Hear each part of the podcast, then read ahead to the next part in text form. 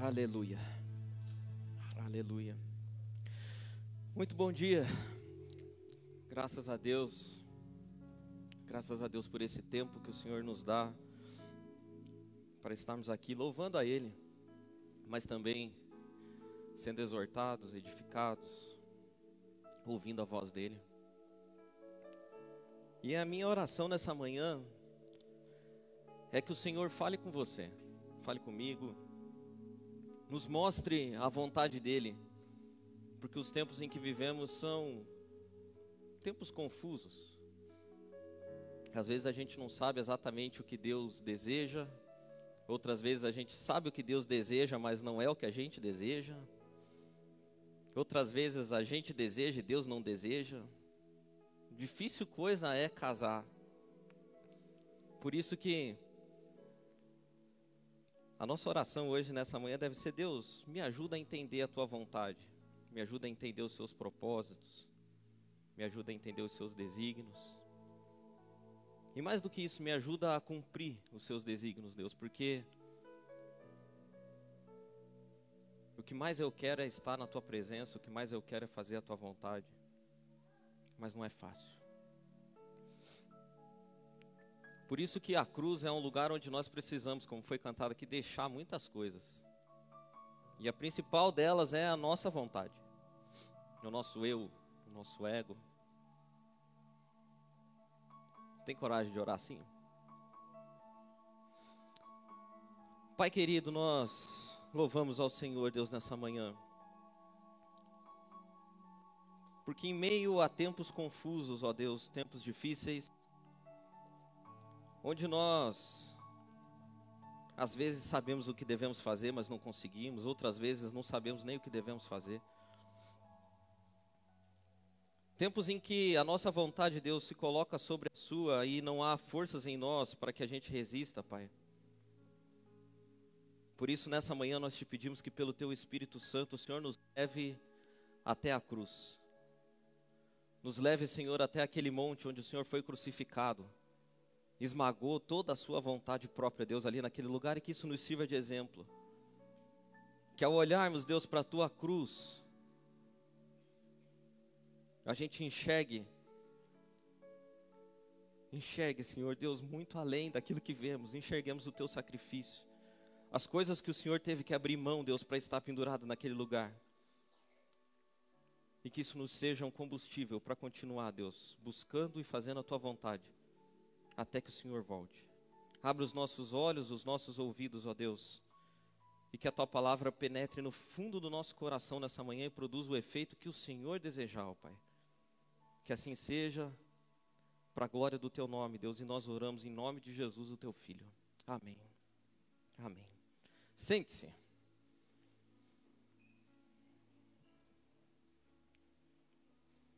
Hoje o gente que faz vai para o último livro do Antigo Testamento. Eu queria convidar você a abrir ou acessar a sua Bíblia no livro do profeta Malaquias, capítulo 1, versículo 1. Vamos começar do começo. Malaquias 1, 1. Malaquias 1,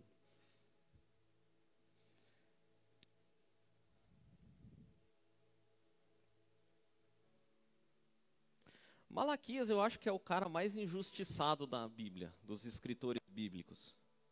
Tem, acho que tem que trocar essa pilha, Edmar. Não sei se está falhando aí. Não? Só aqui mesmo. Malaquias eu acho que é o cara mais injustiçado dos escritores bíblicos, porque a gente já está até meio condicionado. Quando eu falei para ler no livro de Malaquias, você deve ter pensado assim, nossa, mas vamos falar da oferta antes hoje da pregação? Você sabe está o Malaquias de cor. Quer ver? Malaquias 3,10 diz o quê? Isso. Trazei todos os dízimos à casa do tesouro para que haja mantimento na minha casa. E depois disso fazei prova de mim, diz o Senhor dos Exércitos. Se eu não vos abrir as janelas dos céus, de maneira tal que dela vos advenha maior abastança. A gente sabe, tipo Cid Moreira, já o versículo. E a gente pegou um livro que já era pequeno, que Malaquias só tem quatro capítulos. Você consegue ler ele em três minutos. Nem isso. Se você fizer leitura dinâmica, você lê Malaquias em 50 segundos. O livro já era pequeno e a gente reduziu ele a menos ainda. Porque se eu fizer um outro teste com você e falar assim, cite um outro versículo de Malaquias, sem ler esse um que você abriu aí. Você lembra de algum? Não vale o 8, versículo 8. Roubarás o homem ao Deus, todavia vós me roubais e perguntar, em que te roubamos, Senhor? Não vale esse, porque esse também é o, o prenúncio do 10. A gente acostumou a ler Malaquias do 8 ao 11. A gente enxerga o livro de Malaquias como sendo capítulo 3, versículo 8 a versículo 11. E a gente reduziu o profeta Malaquias a um cara que fala sobre a oferta, que fala sobre o dízimo, que fala sobre contribuições. O livro de Malaquias só serve para que a gente fale de contribuições. Por isso que eu disse que Malaquias talvez seja o cara mais injustiçado da Bíblia. Porque ninguém dá devida importância para Malaquias, mas Malaquias foi o último profeta, o último profeta da Bíblia, no período antes-Jesus. Malaquias foi o cara escolhido por Deus para ser responsável por trazer os últimos ensinamentos, as últimas instruções para o povo antes da chegada do Messias. E eu sempre falo isso. As últimas instruções ou as últimas palavras de alguém são algo super importante. Quando alguém vai morrer no leito de morte, é importante o que ele vai dizer. Quando você vai casar o teu filho, a tua filha, misericórdia. Mas quando você vai casar a tua filha, e eu fico imaginando, eu já estou preparando meu discurso já, já, né? Faltam alguns anos ainda, uns 50 mais ou menos, para Maria casar. Mas, quando ela for casar, eu já tenho, eu, né, eu vou preparar umas instruções boas para ela, assim, vou dar um... E Malaquias é o cara responsável por dar as últimas instruções. E a gente só lê o versículo 10 de Malaquias capítulo 3. A gente não lê o resto do livro. E essa semana eu li muitas vezes o resto do livro de Malaquias.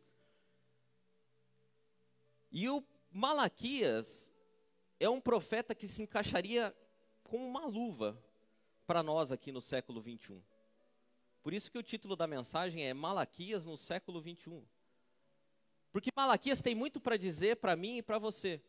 E se a gente for fazer uma recapitulação da história muito rapidamente, porque a história é muito grande, a gente vai lembrar de novo que Deus chama um povo, chama Abraão, chama o filho dele Isaac, chama o filho o neto dele Jacó, leva esse povo para uma terra e eles começam a fazer uma descendência. Eles vão para o Egito, são feitos cativos lá no Egito, vivem 400 anos no Egito até que Deus levanta Moisés. Moisés tira o povo de lá, leva eles para a terra prometida, não entra na terra prometida. Caleb, que foi falado aqui na semana passada, coloca o povo na terra prometida, eles começam a viver lá, vivem o período dos juízes, um monte de gente governa, vive o período dos reis, três reis governam, o reino se divide depois disso, eles vão vivendo, vivendo, vivendo, vivendo, vivendo, até que a Babilônia, no ano 606, faz esse pessoal cativo de novo, destrói o templo deles e leva eles para a Babilônia, eles ficam cativos lá. Lá você lê o livro de Daniel, Deus dá um monte de visão para Daniel, Daniel diz o que vai acontecer com o povo no futuro. Eles ficam 70 anos presos lá na Babilônia e depois eles voltam de novo para Jerusalém. Eles reconstroem o templo, vivem ali. Profeta Zacarias e profeta Ageu falam um monte de coisa boa para esse povo aqui, dizendo que eles vão ser grandes, que eles vão sentar no trono de novo e que as nações à volta deles vão ser feitas pó. E que eles vão governar um monte de coisa e que do meio deles vai nascer o Salvador no mundo. E diz um monte de coisa para eles. E eles ficam felizes.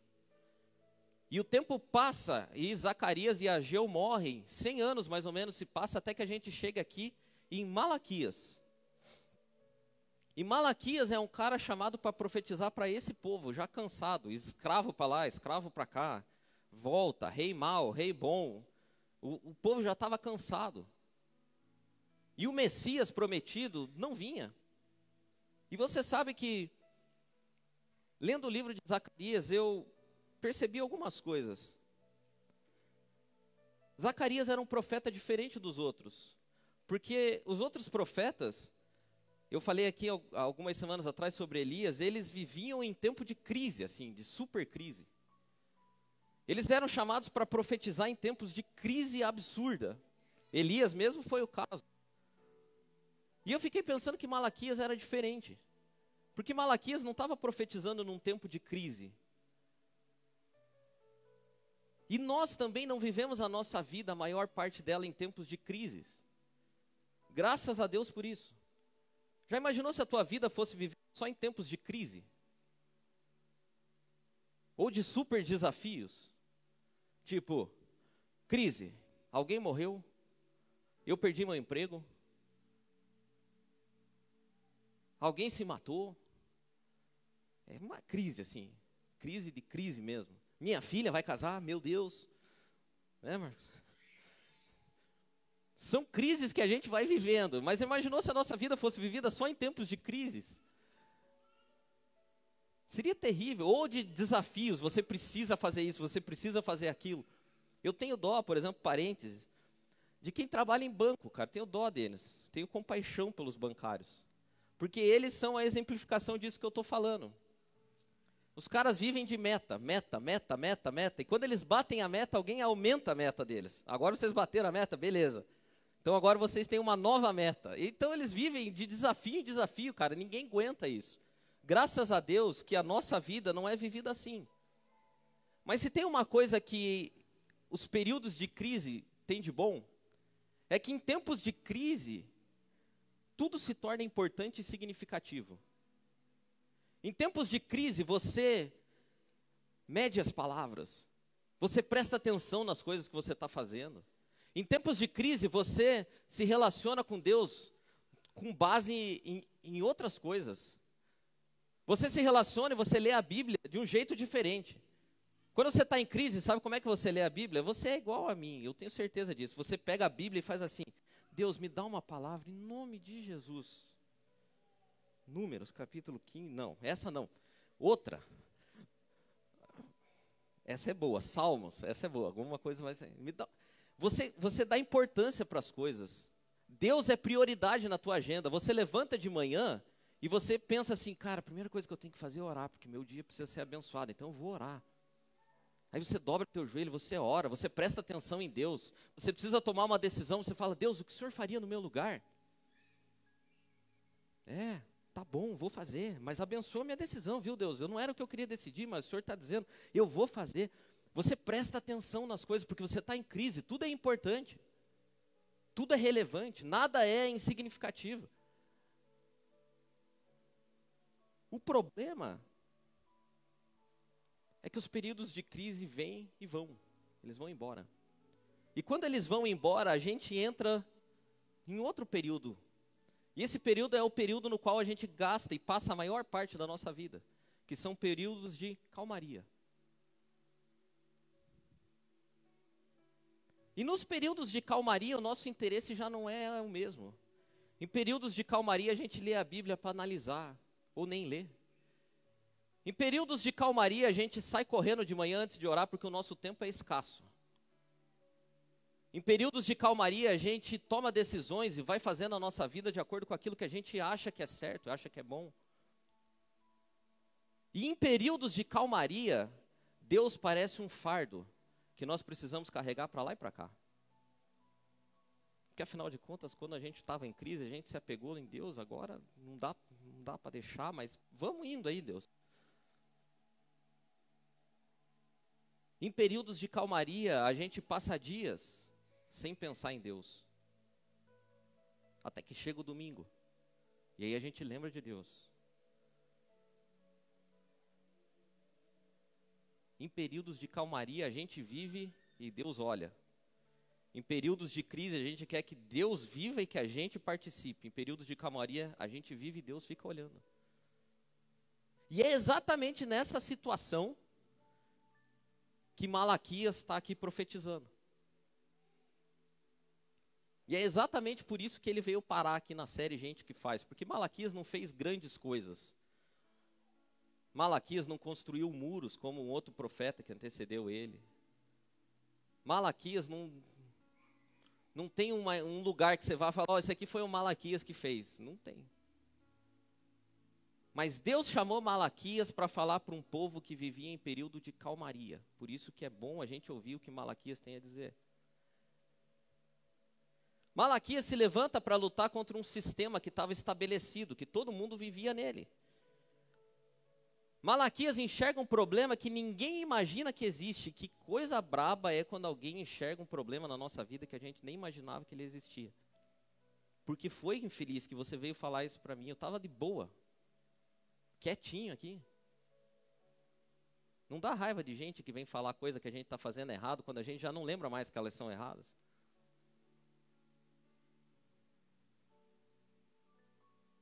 Ele enxerga um problema que as pessoas não imaginavam que existia. Ele nos desperta para uma crise no nosso relacionamento com Deus, quando todo mundo está preocupado só em viver a própria vida. A minha vida. Não se meta com a minha vida, Malaquias. Por isso que Malaquias é atual, porque eu, você e todo mundo que está aqui, nos nossos dias a gente vive a nossa vida e cada um que viva a sua vida, e que cada um dê conta da sua vida. E por mais que isso seja verdade, a gente vive numa comunidade e nós, eu e você que estamos aqui, confessamos a Deus como Salvador. Então, antes de nós termos a nossa vida, nós temos a vida que foi dada por Deus. Sabe que aquele povo vivia como eu e você, porque eles já estavam cansados, cara. Os caras estavam cansados. Eles já eram crente, com perdão da expressão, eles eram crente velho. Já, já tinha vivido, já ouvi tudo quanto é história que você pode contar, eu já ouvi tudo quanto é pregação que você pode pregar. Malaquias, as suas profecias, a gente já ouviu também, cara. Nossos pais ouviram. E eles tinham ouvido tudo que Ageu e Zacarias tinham falado, e o tempo passou, e eles já não. Cara, não vai acontecer. E já que não vai acontecer, então vamos. Vamos tocando aí do jeito que dá. Tocando a nossa vida. Vamos fazendo do jeito que a gente acha que tem que fazer, porque Deus não dá. Só que assim, tinha um problema. Aquele povo tinha sido cativo durante um tempo de novo, e eles sabiam exatamente o que significava cativeiro. Agora, eles não eram ricos, eles não tinham a propriedade que tinha sido profetizada a respeito deles, mas eles tinham uma vida razoável, então, eles estavam normal, entendeu? Estavam normal. E daí, quando você está normal, você não tem coragem de reclamar de Deus. Você não tem coragem de reclamar de Deus quando não há uma crise estabelecida na tua vida. Você não reclama. Você não faz orações sinceras. Você não abre o coração para Deus quando as coisas estão normais. E a maior parte da nossa vida é vivida entre coisas normais. E aquele povo não reclamava. Então é assim, eu não vou chutar Deus e não vou abandonar Deus de vez porque a crise não está instalada. Mas também não vou me dedicar assim. Eu vou seguindo, vou indo, vou indo. Eu, eu, eu, eu sirvo a Deus, mas sem muita dedicação. Eu vou vivendo a minha vida assim, e daí vou colocando Deus no meio. De vez em quando faço umas orações para ver como é que tá. Domingo canto umas músicas, escuto umas palavras de vez em quando e vou indo, vou indo. Quando dá uma crisezinha, eu corro lá, mas depois eu volto aqui para minha calmaria e vou tocando a vida. E deixa a vida me levar, a vida leva eu. Só que Malaquias é um cara que insiste em falar, tá errado, tá errado. Malaquias hoje olha para cada um de vocês e fala assim, tá errado, tá errado, tá errado. Sabe que no tempo de Malaquias as coisas que mais existiam era apatia, cinismo, porque o pessoal não tinha coragem de dizer as coisas para Deus que estava pensando de verdade, então eles eram cínicos, eles serviam mais ou menos. A corrupção era tremenda. Os únicos caras que eram sinceros eram aqueles que não eram crentes. E o argumento deles era o seguinte: cara, não vale a pena, porque esses sacerdotes são tudo corrupto. Eles roubam o dinheiro do pessoal. Nada parecido com o que tem hoje, né? O pessoal não olha as igrejas assim hoje. E naquele tempo, assim como é hoje, boa parte dos, dos sacerdotes eram corruptos mesmo. Quando você lê lá em Malaquias 3:8, roubarás o homem a Deus, Deus não estava falando do povo, Deus estava falando dos sacerdotes. Vocês me roubam, porque vocês pegam o dinheiro das ofertas aí e deixam tudo, usam tudo para vocês, e os outros estão morrendo de fome. Vocês são ladrão. Então havia uma corrupção enorme e o pecado corria solto, porque na cabeça do pessoal havia uma ideia assim, ó, Deus não não não está julgando ninguém. Deus não faz separação entre bons e maus. Então, se você está fazendo coisa errada, não tem problema, porque Deus não leva em conta isso. Deus até dá recompensa para quem faz coisa errada. Está escrito isso no livro de Malaquias, capítulo 2. Então o pessoal tinha essa ideia. E Malaquias vai começar a profecia dele para esse tipo de gente, que se parece muito com a gente.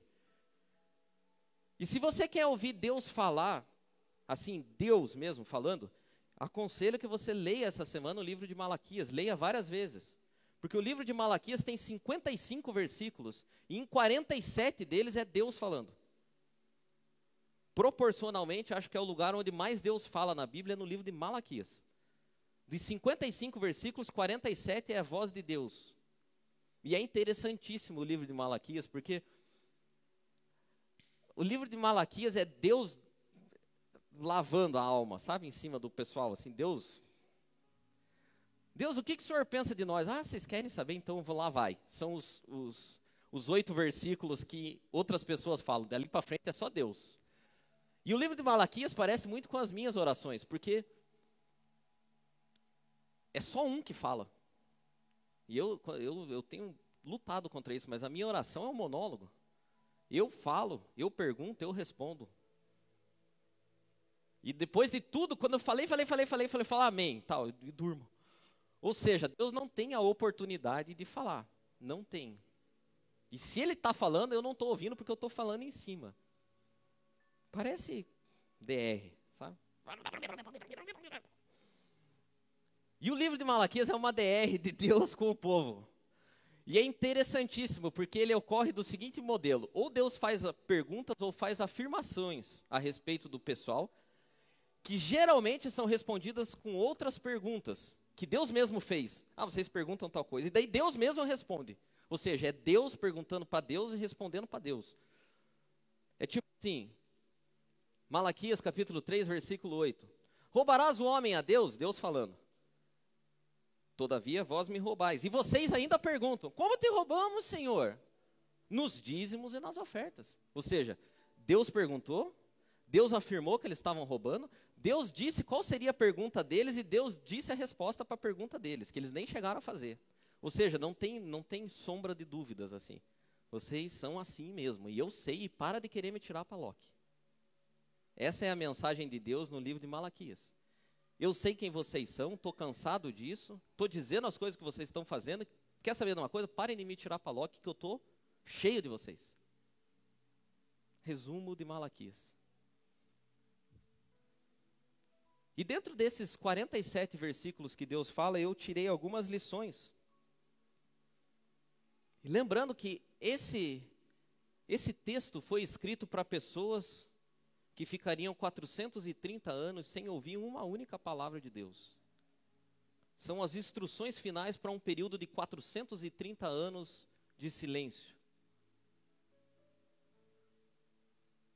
E as palavras que Deus decide entregar para aquele povo,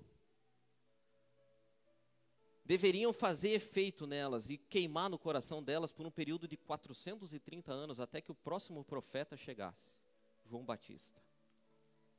Por isso elas são importantes. E as lições que eu tiro aqui, para mim, são lições que eu e você devemos aplicar nos nossos períodos de calmaria, não de crise. Nas crises a gente tem facilidade de buscar a Deus. O nosso problema acontece na calmaria. A primeira lição que Malaquias deu para aquele pessoal, pelo menos assim eu interpreto, é que a gente precisa retomar o temor a Deus. Temor a Deus. Veja o que ele diz. Malaquias capítulo 1, versículo 6.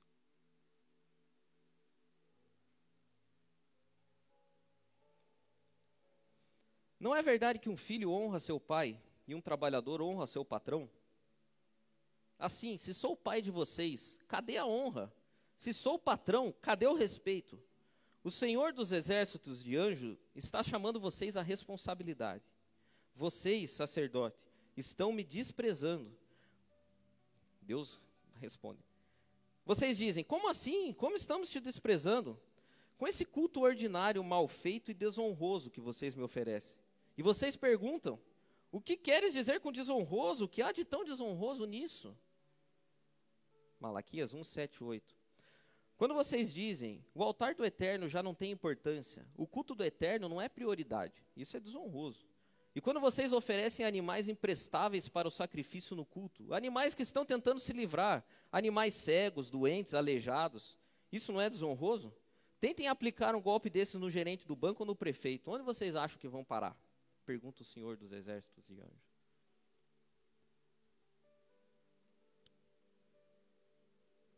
A gente vai, no nosso período de calmaria, perdendo, a, perdendo a, o temor a Deus. E o que é temor a Deus?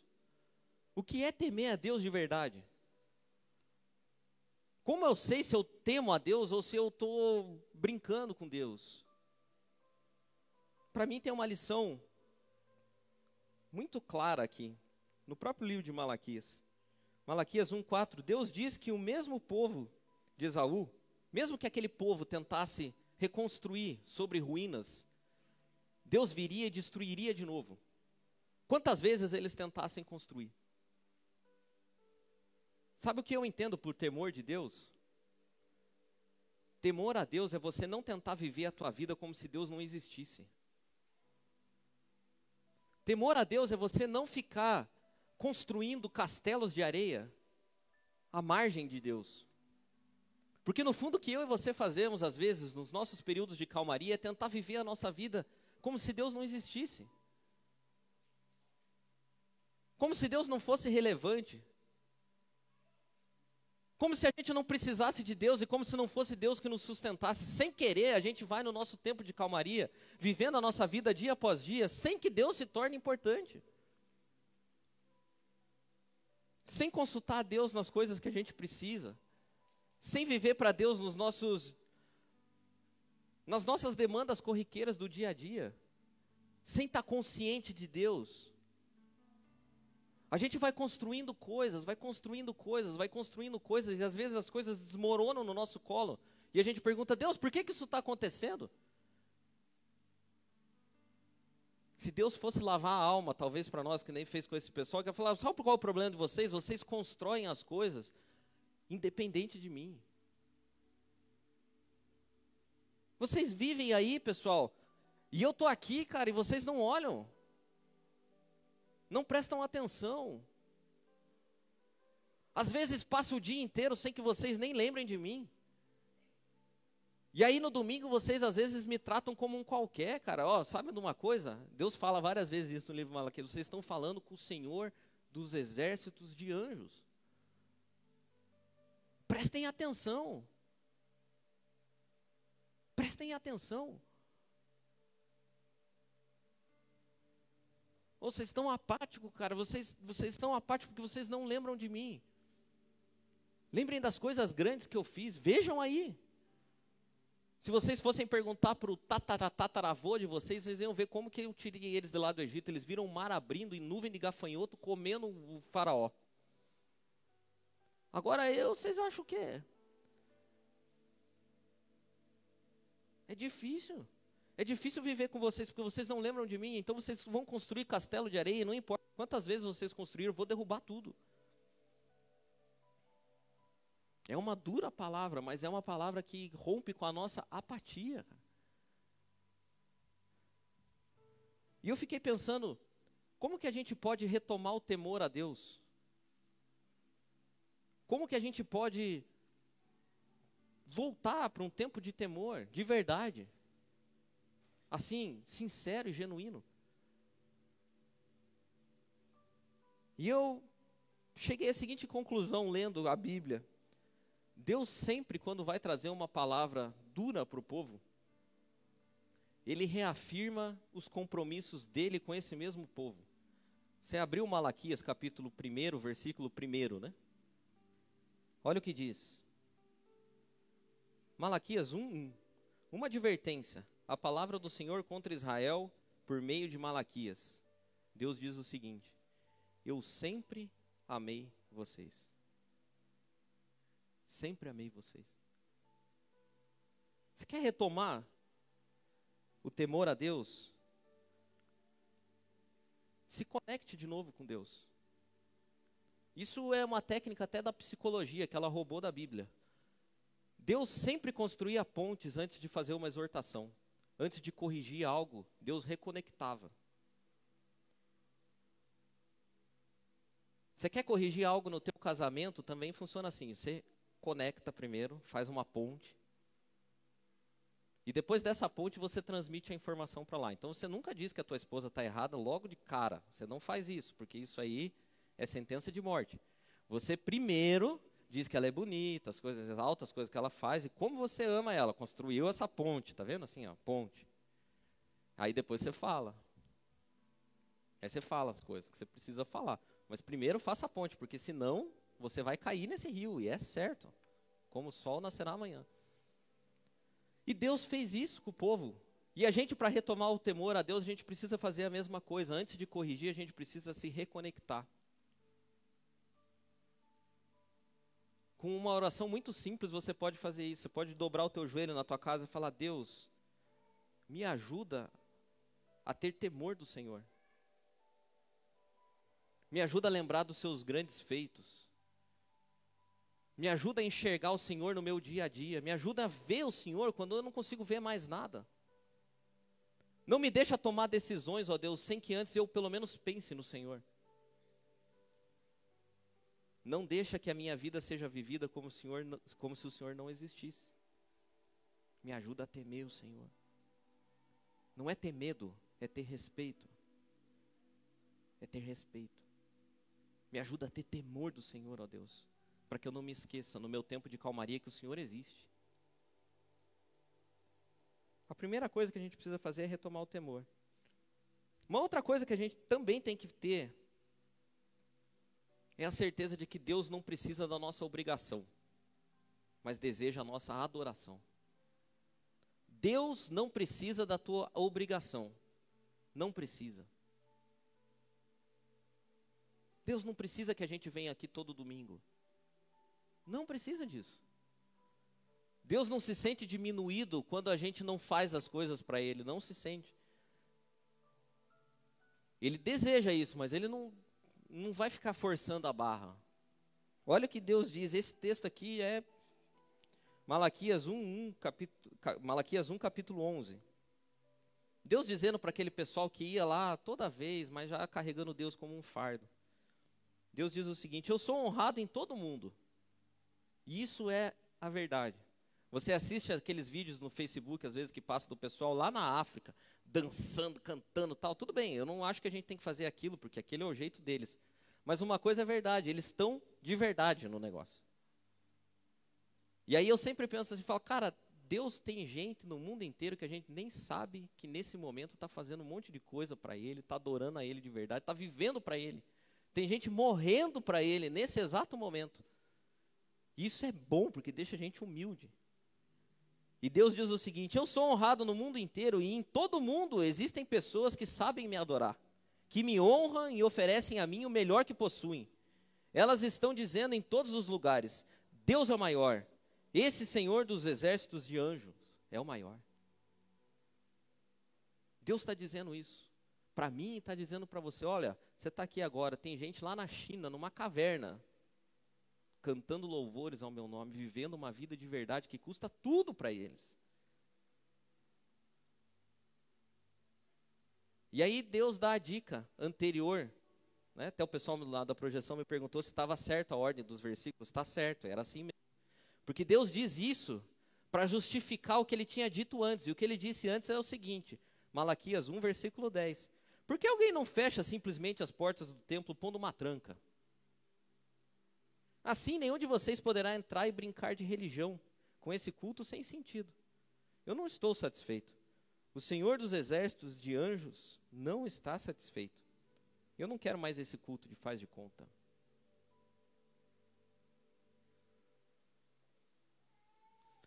É uma dura palavra e eu não queria pregar essa palavra, mas essa palavra falou comigo porque a gente precisa, porque nós vivemos o tempo de apatia no mundo. A gente precisa. A gente precisa, porque Deus não precisa da nossa obrigação, mas nós precisamos desesperadamente de Deus.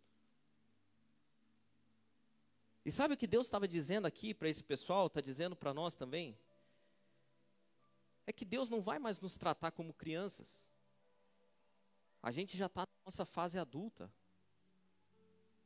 E existe uma diferença enorme no relacionamento de um pai com filho criança e de um pai com filho adulto.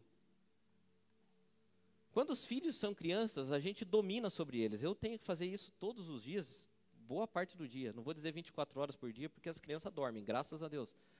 Mas, enquanto eles estão acordados, você precisa. Não vai aí, não, não vai para. Vai se matar. Não pula do sofá.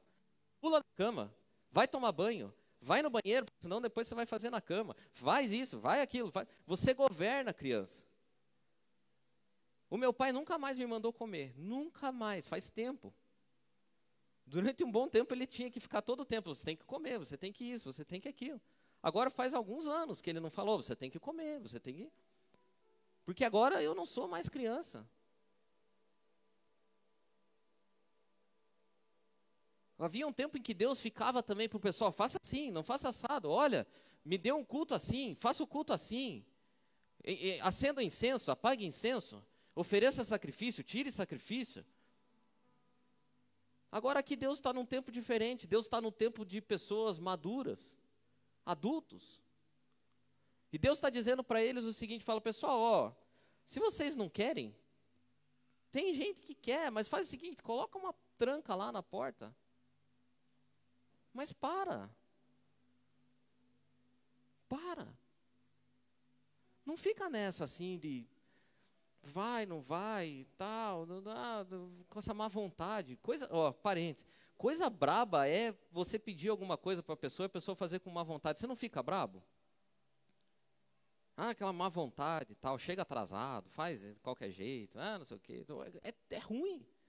É ruim para quem recebe, é ruim para quem está entregando o serviço. Então, Cara, se você não quer, paciência. Deixamos. Mas por favor, não, não vamos ficar mentindo um para o outro. Deus não deseja isso. E o que Deus deseja? Deus deseja um relacionamento baseado no amor. E o texto base dessa ministração é o mesmo, Malaquias 1:1. Eu sempre amei vocês. A vida inteira. E à medida que a gente vai avançando, a pergunta vai ficando para o nosso lado. E o que Deus está dizendo aqui hoje é assim: eu sempre amei vocês, mas a pergunta que eu tenho para fazer para vocês é a seguinte: vocês me amam mesmo, de verdade?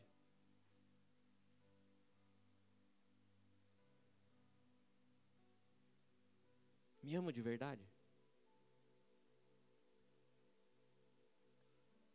Porque no fundo, é isso que conta. Se não for para ser de verdade, não precisa. Se não for para se dedicar de verdade, não precisa. Se não for para se entregar de verdade, não precisa, deixa. Se não for para fazer de verdade, não precisa. Não precisa. Se não for de verdade, não precisa. Por último, Malaquias termina o livro dele dizendo exatamente isso. Quando tudo for calmaria e você estiver vivendo normal, lembre-se de uma coisa: Jesus vai voltar. Malaquias termina dizendo assim: Olha, vocês estão calminho e tal, mas daqui a pouco vai chegar um cara. E o cara era Jesus. E Jesus já veio, já foi de novo, e Malaquias do século 21 está dizendo: vocês estão vivendo calminho, está tudo de boa. Mas lembre, aquele mesmo cara vai voltar. Aquele mesmo cara que foi vai voltar. E ele diz o seguinte: podem ter certeza disso, Malaquias 4. Está chegando o dia em que tudo será devastado como um incêndio na floresta os arrogantes serão queimados como gravetos, até virarem tição retorcido. não sobrará nada, a não ser terra chamuscada e cinzas. Será um dia de escuridão, mas para vocês será o nascer do sol.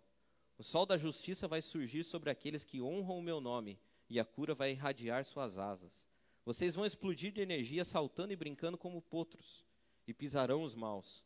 Eles serão nada, nada mais que cinzas debaixo dos pés de vocês naquele dia. O Senhor dos exércitos de anjos é quem diz isso.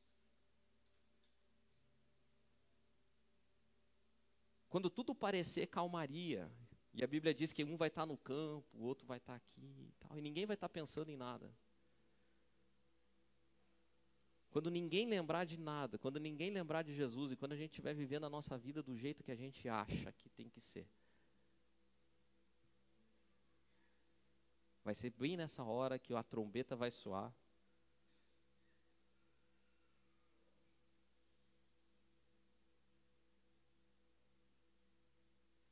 É nessa hora que a trombeta vai soar e que eu e você vamos precisar estar tá com temor, estar tá lembrando de Deus, ter a nossa vida como alguém que existe por Deus.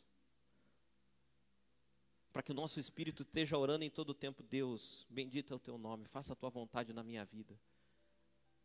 Mateus 24 diz: Assim também vocês precisam estar preparados, porque o filho do homem virá numa hora que vocês menos esperam.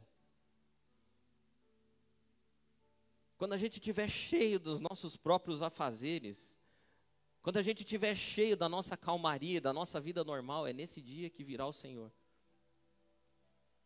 Por isso que a profecia de Malaquias é urgente.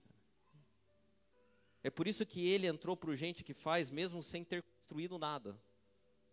Porque ele é um cara que continua dia após dia bradando sobre a nossa vida. Prestem atenção, não vivam como se nada tivesse acontecendo. Prestem atenção. O Senhor está voltando. A vida de vocês está calma, graças a Deus por isso, mas não esqueçam dele. Não vivam como se ele não existisse. Não esqueçam dele, não esqueçam dele. Não esqueçam dele. Quando vocês estiverem tudo normalzinho, não esqueçam, não esqueçam. Sabe o que a gente tem que fazer? A gente precisa lembrar de tudo aquilo que Deus já fez. Porque o temor volte no nosso coração para que a gente viva acreditando na volta de Jesus, que a gente não, não se acostume, cara. A gente precisa, vez por outra, parar um pouquinho e lembrar. Dar uma olhada para trás, lembrar das nossas crises, lembrar do tempo que a gente buscava a Deus com mais intensidade porque a gente estava em crise. E Malaquias 1, capítulo 5, versículo, versículo 5 diz exatamente isso. Sim, deem uma boa olhada, então vocês vão ver como os amei e como fui fiel. E vocês vão querer ainda mais, dizendo que o eterno seja maior ainda e que ultrapasse as fronteiras de Israel. Deem uma boa olhada. Se você desse uma boa olhada para trás hoje,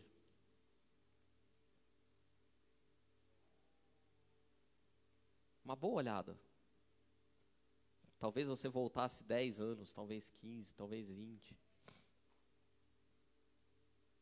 Como seria a tua vida?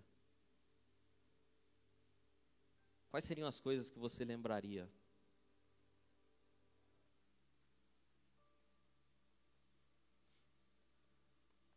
Eu fiz isso. E a minha cabeça voltou, sei lá, acho que uns 14, 15 anos. E eu me lembrei de um dia em que eu estava lá na tenda do fazendinha. Eu nem sei o porquê que eu tinha ido parar lá. E quando eu menos pensava assim, eu não me lembro do intervalo, mas uma hora eu estava num banco que não era um banco, era uma cadeira. E poucos minutos depois eu estava na frente do altar, com os joelhos dobrados. E naquele dia foi o dia que eu entreguei a minha vida para Jesus. E foi no dia que ele mesmo resolveu me amar, porque eu não me lembro nem como foi que eu cheguei lá. E daquele dia em diante eu venho construindo a minha vida, não mais por mim mesmo, mas eu venho construindo a minha vida porque Deus tem sustentado, e isso não é mera retórica. As coisas que aconteceram depois, eu não consigo explicar para vocês.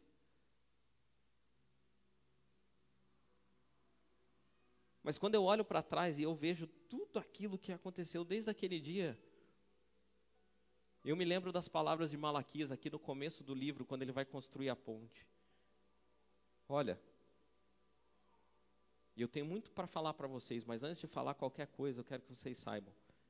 Eu sempre amei vocês. Sempre. Sempre amei vocês, cara. No fundo, não foi nem você que me escolheu, fui eu que escolhi você, porque aquele dia você nem lembra como foi que você chegou lá. Mas eu sei, porque eu sempre amei você. Eu sempre amei você. A única coisa que eu quero é que você não finja. Não finja. E a pergunta incômoda, depois disso tudo que eu falei, que você tem que responder para Deus hoje é: Você também ama Deus? Você também sempre amou Deus.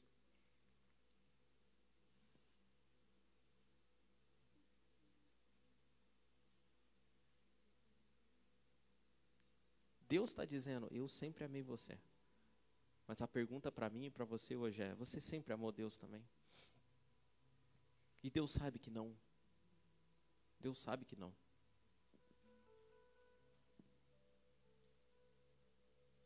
Mas Ele quer que a gente saiba. Porque quando a gente sabe, a gente entra em crise, cara. A crise que o Malaquias colocou na cabeça do pessoal e que eu quero colocar na cabeça de vocês hoje também. A gente precisa precisa retomar aquilo que a gente deixou para trás. De alguma forma. E que hoje a gente comece fazendo uma oração simples, simplíssima. Deus, devolve o temor a mim. Devolve o temor que eu tinha no início. Não me deixa esquecer, Deus, que o Senhor está no controle de tudo, está olhando tudo e que tudo acontece pela tua vontade, que eu renda a minha vida ao Senhor. E não me deixa esquecer que o teu filho Jesus está voltando também. E que quando for tudo calmaria, que ninguém mais olhar para nada, que ninguém mais se interessar por nada, que todo mundo achar que Deus não está vendo, Ele virá. E no dia que Ele vier, no dia que Ele vier, a gente vai descobrir a diferença entre os que servem a Deus e os que não servem a Deus. Por isso, me ajuda a estar preparado para esse dia. Essa é a oração que nós temos que fazer. E eu queria que você fizesse essa reflexão enquanto eles cantam, antes da gente orar. Quanto tempo você precisa voltar para que você veja a mão de Deus agindo na tua vida? Qual é o dia que isso aconteceu? Que enquanto eles cantam, você pense isso.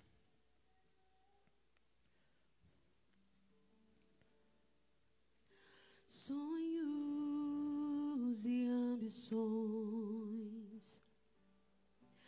Tenho sim, almejo sim, porém não vivo eu, Cristo vive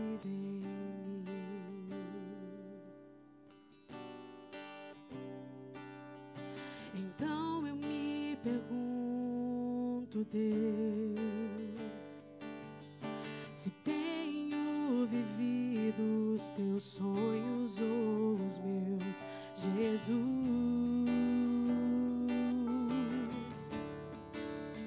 Abre os meus olhos.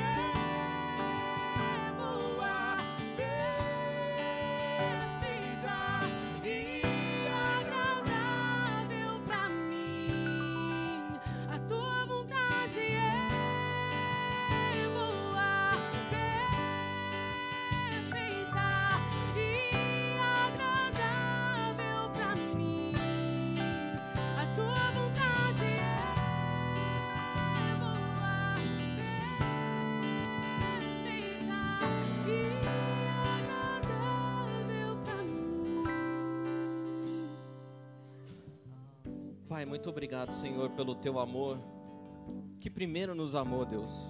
Como diz a tua palavra que nós lemos nessa manhã, o Senhor afirma antes de mais nada que o Senhor sempre nos amou, sempre.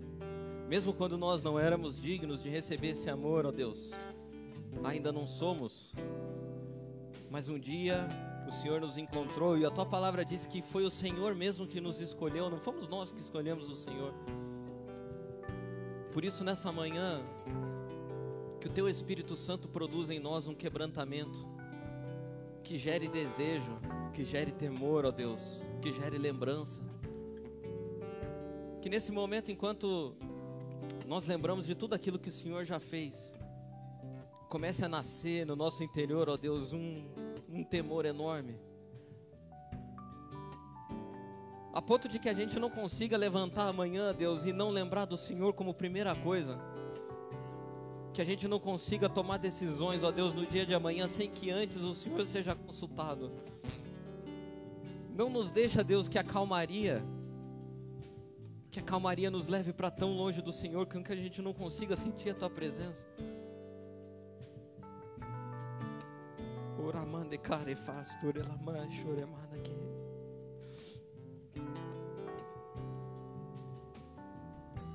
Mas que o Senhor seja o nosso primeiro respirar, Deus. Que a gente viva todos os dias como se o Senhor estivesse do nosso lado. Que haja proximidade. Que haja proximidade, Deus, para que a gente não perca a tua volta. Para que no dia da trombeta, Deus, quando ela soar, a gente esteja tão conectado com o Senhor que o nosso ouvido ouça. Nos faça nessa manhã, Deus, lembrar que o jogo está perto do fim. E que dentro de pouco tempo, Deus, o Senhor nos chamará. E quando a gente menos espera, Deus, assim como aconteceu lá no começo, que quando a gente menos espere, a gente esteja sentado numa mesa maravilhosa, Pai, olhando para o Senhor. E que isso seja tão maravilhoso que a gente não consiga nem lembrar, Deus, como foi que viemos parar aqui? Mas que o teu rosto, Deus suave, nos diga: Foi porque eu sempre amei vocês. Foi porque eu sempre amei vocês. Foi porque eu sempre amei vocês. Não nos deixa, Deus, perder a sua vinda. Não nos deixa ficar acomodados, Deus. Não nos deixa viver na calmaria, como se o Senhor não existisse. Mas nos desperta, Deus, nessa manhã, para a glória do teu nome, Senhor. Amém.